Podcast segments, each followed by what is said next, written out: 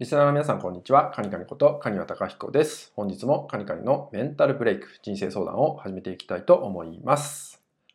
え今回はですね、物事の受け止め方って話をね、していこうかなと思います。えまず、物事の受け止め方そのものはですね、あなたが自由に決めていいんですよってことになります。あなたが自由にどう受け止めてもいいよってことです。これは何かっていうと、例えばこうイライラしてしまうっていったね、まあ、出来事物事があったとしますよね。でその時に、えー、同じ出来事をねそこに遭遇したとしてもあなたはイライラしたとしても一方で全くイライラしないって方もいますよね。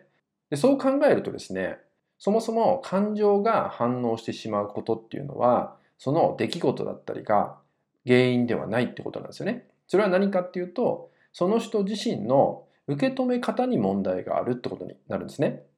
で、それがネガティブに触れてしまうって言ったような受け止め方をしていると、当然、まあ、ストレスにもなるし、まあ、時間がもったいなかったりもするし、といったように、まあ、あなた自身にとって、まあ、いいことはならないんですよね。なので、そこをどう受け止めても自由なんだっていう視点を持っていただく。で、せっかく何かね、反応して受け止めるんであれば、え時間をね、すごく貴重にちゃんと使っていただきたいっていうのもあるんで、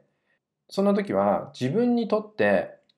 プラスになるような受け止め方をしていきましょうということです。どういうことかっていうと、前に進めるような受け止め方をしていくことが、ま自分自身にとってはベストなんじゃないかなってことです。まあ、そういうふうに受け止めることで、あなた自身のためになる。何よりあなた自身のためになるし、あなたのストレスにならなくなるってことになるんで、まあ、ぜひですね、一つの出来事において、えー、イライラしてしまった。まあ、これね、一度振り返っていただいてもいいですね。過去を一度振り返っていただいたときに、その時どんな時間を過ごしちゃったかとかね、その時の自分ってどんな状態になっちゃったかっていうのをちゃんと振り返っていただくと、おそらく同じ思いはしたくないはずなんですよね。で、それはあなた自身のどう受け止めるか、自分が決めれます。ここ次第で大きく変わってきます。捉え方、見え方、これからの見え方っていうのも大きく変わってくるんで、今回お伝えしているあなたにとってプラスになるような受け止め方をしていただく。ここをやっていただくだけでも大きく変わっていくことになりますんで、自由です。捉え方は自由になるんで、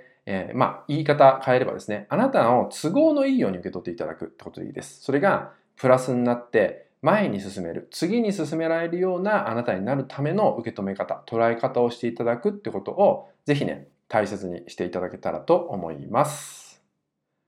はい、それではですね、今回の内容は以上になります。最後までご視聴いただきましてありがとうございました。